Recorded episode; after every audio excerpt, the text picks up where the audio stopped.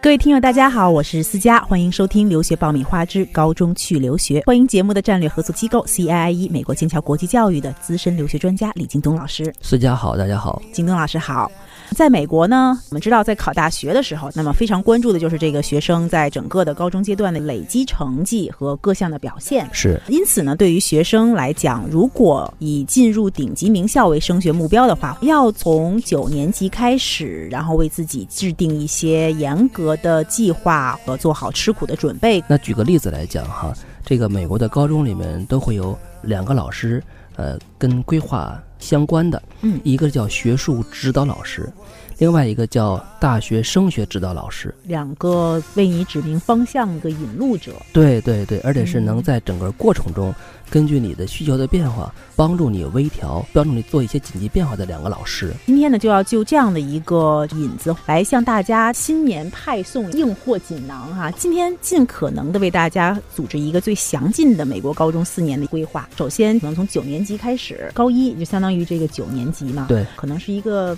打基础、打基础对和适应的这样的一个阶段。是因为在美国的整个高中的教学体系里面呢。九年级是一个最基础的一个呃时间段，呃，这个九年级的时候呢，会学所有的这种这个美国的高中的基础课程。那在这个时候呢，对于美国学生来说，它是属于一个打基础，同时要尽可能多的拿学分的这样一个阶段。那么对于国际生来讲呢，那这个时候实际上是一个最好的适应美国教学体系、适应美国环境。适应美国的这样一个考评体系的一个阶段，嗯嗯，在这个时候呢，你可以去慢慢的去提升你的语言成绩，慢慢的去熟悉你的老师讲课的方式和习惯，慢慢的去熟悉他的口音。所以呢，对于一个国际生来讲呢，你最开始是要适应和熟悉，才能慢慢的去听懂你需要学习的东西。另外呢，如果比如说对于这个心目中给自己设定了很强烈目标的学生，建议他呢从九年级开始，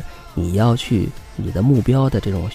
比如说常青藤的大学的网站上，仔细去看一看，那么他们呃接受申请的学生所必备的这样一些材料和条件，你专门为这些条件可以去跟你的升学老师沟通，看看。怎么为这些东西做准备？呃，那我们也知道，其实二零一七年对于美国的教育来说，可能也有一些大事儿要发生哈。比如说，美国的大学申请也正在经历着一系列的变革。是，嗯，包括他们可能是叫做这个美国大学联盟申请系统 （CAAS）。对，卡斯系统。对，卡斯系统，我们之前也聊过，将逐渐的投入使用，那都会让人不免有些开始紧张。那么，该如何进行这种？呃，把它纳入到我们的规划的过程当中。嗯，那当然了，尤其是对于那些志存高远的学生，嗯，呃，那你在这个时候真的是要特别注意了，因为卡斯系统呢，目前参与的学校已经达到了五百多所，那么他们是需要学生从九年级开始，把你所有的一切的材料都放进这个系统，那么包括作业，包括你的课外的活动，包括你的爱好，包括你在外面取得的一切的这个。呃，证明啊，呃，成绩单啊，证书啊，全放到这个系统里面去，因为呃，所有的学校就顶级名校是希望能从更大的数据量里面来看到你这个学生的更多的特长、更多的素质、更多的可塑性。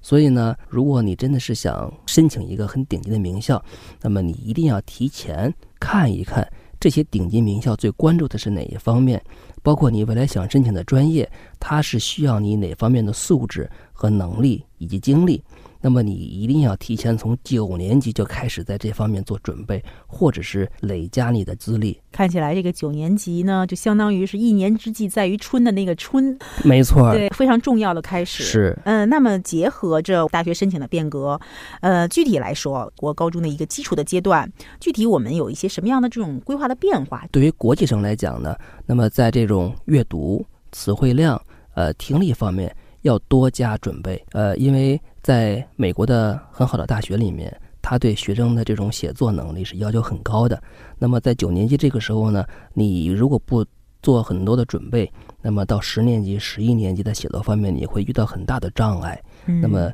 相应的会影响你的这样的一个 GPA 的成绩。如果对一些学习成绩非常非常高的学生，这个时候呢，实际上也可以选一些普通课程之外的课程，比如说像荣誉啊。或者是一些大学的这种 AP 课程，这样呢提高自己的学分成绩。当然，这个这样学生应该属于比较少数的。对于大部分学生来说，还是在这个阶段要打好基础，以应对你十、十一年级这样一个升级的过程。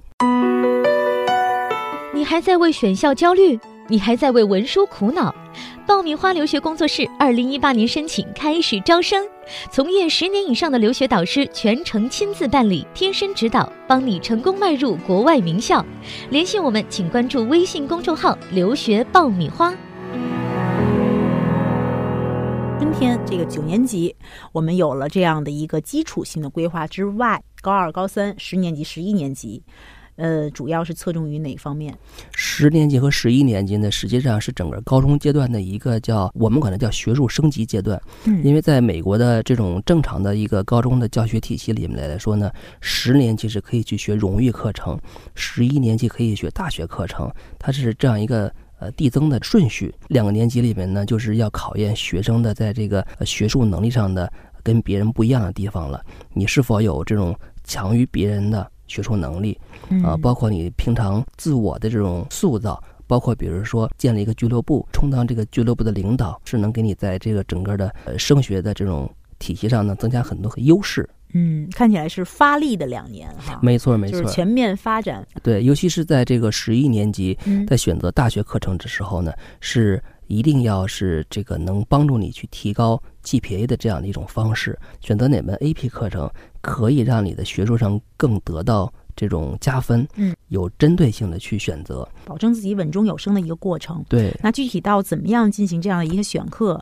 大家也可以来翻开我们以前的相关的一些话题来听一听。对对对对。选择未来的这个学习的方向，是不是很多人都是在这两年形成的？是，对于大部分学生来讲呢，九年级这个基础阶段呢，实际上是没有方向感的。嗯，那么大部分还是在十、十一年级，通过这种大学课程的呃感受体验，来选择自己未来的专业方向。十和十一年级的两年中呢，一定要认真的去体会，嗯，你未来的这种选择。那另外呢，就是我们知道还有一个这种指标性的成绩，包括 SAT 呀、呃 ACT 呀，像这样的一些考试等等，一般都会安排在哪个年级进行？一般呢，考 SAT 呢，建议实际上是十一年级和十二年级去考。嗯，呃，虽然 SAT 的这个考试的次数呢是没有限制，你可以考多次，但是因为你每一次考试呢，大学都会去可以查询到你的成绩。如果你的考试次数太多了，而且是这个呃每一次的成绩呢这种反差都比较大，那么对于大学来讲，他对你本人的这种认可度是非常非常低的，所以比较合适的次数呢，应该是在两次左右啊。那么这样呢，就是对大学来讲呢，他能看到你两次成绩的一个相关性，同时也能看到你呃从这两次成绩里面取得一个最好的成绩。对，另外呢，一个在十和在十年级呢，还有个 PSAT 的考试。嗯。这是一个 SAT 的一个预备考试，可以从这个里边呢，看出你整个的学业的一个缺陷、缺点，了解自己的一个学习程度，学生更多的去调整自己的一个学习计划。如果是在十一年级，呃，有这种呃 PSAT 考试呢，参与了，而且成绩非常非常好的话，你也可以提前把它发给你自己的目标学校。如果你这个成绩非常非常棒，目目标学校呢会提前给你寄一些申请的这样的一些材料。那这个时候呢，实际上你已经提前引起了这个学校的注意。PSAT 就是，如果你要考得非常好的话，可以给你心仪的学校一些这个印象的铺垫，是吧？对，当然你要考得很差的话，就尽量不要提了嘛。那但是他在他的这个系统当中也能看到，对对对，嗯。所以可以有一个进步的过程。是，其实呢，我也是搜到了一个，就是美国学生逐月的这样的一个目标是，比如说我给您跳着念一念啊，比如说二月份的时候，他说抽空上网了解常春藤名校和其他名校的信息，开始为选择学校做初步的准备，也就是高二。十年级的时候开始，三月份呢是开始咨询和了解美国名校的报考程序，和家长进行讨论财务援助的事项等等。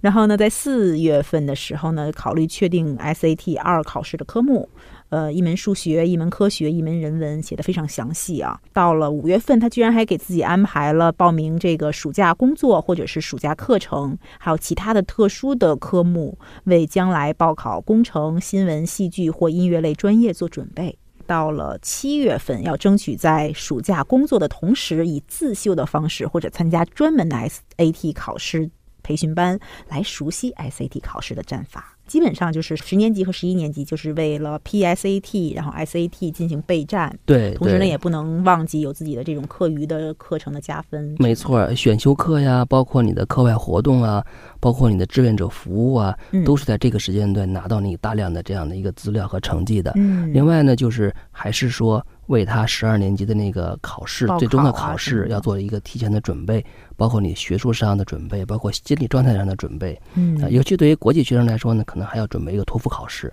嗯，那在十一年级的时候呢，我的手头上这具体到月的报告当中呢，就写到是十一年级的二月份，那与升学的顾问和父母讨论所选择学校和本人自身的条件是否匹配，包括学术的排名啊，艺术体育方面的资质。呃，等等等等等等，然后接下来还有第二次的 SAT 考试，然后还有呢，到了三月份要通过写信、电话或网络的方式与名校进行联系，获得相关的资料。他这个规划实际上是很算是下手早的，是吗？下手下下手很早，就是大部分学生实际上都是从十二年级开始才去选择学校，跟学校做沟通。嗯啊，呃，就是那个时候实际上也不晚。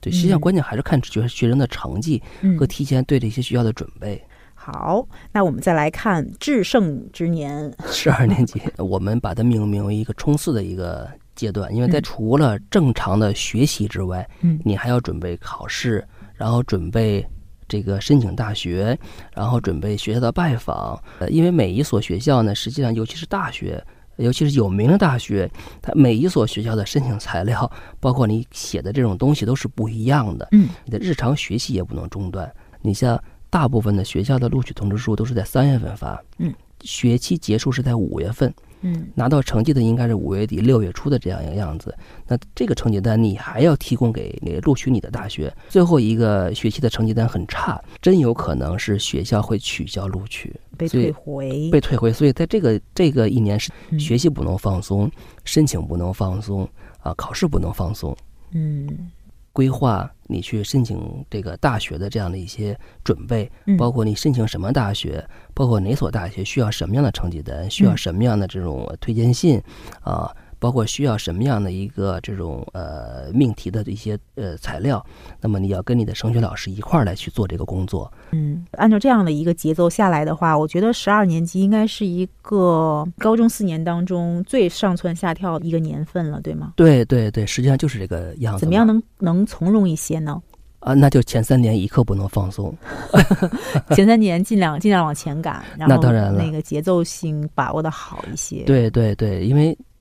大学申请的时候，人家最看重的还是一个 GPA 成绩，考试成绩还不是排在第一位的。所以你前三年你的 GPA 达到了一定的程度，达到了一定的分值，嗯，实际上你最后一年的这种压力是还是很小的，嗯啊，尤其是前三年你做的很多课外的活动，呃，志愿者服务。又能很出彩，嗯，那么你在这个好的 GPA 成绩上面又加了很多很多的权重，所以对于很多的知名的学院校来说，对你的看重的一个观感又会增加了很多，所以这个时候你十二年级的这种压力就会比较小了，嗯，所以我们经常讲说，在美国读私立中学的这些学生呢，实际上压力要比在国内大，他真的是一分钟都不能放松，每一分钟都会关系着他的 GPA 的升降。好的，金东老师刚才和我们一起梳理的，呃，美国高中基本的四年的规划很详尽，呃，总结一下哈，就是九年级的时候正好是一个打基础的阶段，一年之计在于春，九年级就是这样的一个春天的感觉，一切的这种计划你要尽可能的想的周到一些，然后呢，也算是你这个四年当中定下的一个锚，就是一个定方向吧。对你总结的很到位，有了初步但是又比较稳定的方向之后。后，那么十年级、十一年级就是高二、高三阶段呢，就是一个持续的提升自己，对提升自己的阶段，全面的，包括你的 GPA 的成绩，当然也包括你的课外，呃，你的这个呃经历，对经历，然后各种的这种呃附加的一些能力，羽翼渐丰的一个学年。那接下来呢，就是一个上蹿下跳，然后到了十二年级高四。冲刺的阶段，对，嗯，然后去争取你所要达到的这样的升学的一些目标，是，嗯，是好的。那看下来这四年当中呢，也就是一直都贯穿的，就是根据你自己的目标，那么不断的和自己的这种学术老师、升学老师进行沟通，来修正目标或者是调整达到目标的步骤方法。也希望就是在呃经历了这样的一些啊痛苦并快乐着的高中时光的同学们，然后在求学的过程当中能够有一个华丽的转身。祝福所有的学生拿到自己心仪大学的 offer。嗯，好的，那么今天我们的节目先到这里，我是思佳，再次感谢我们节目的战略合作机构 CIIE 美国剑桥国际教育的李京东老师，谢谢思佳，谢谢大家，谢谢大家。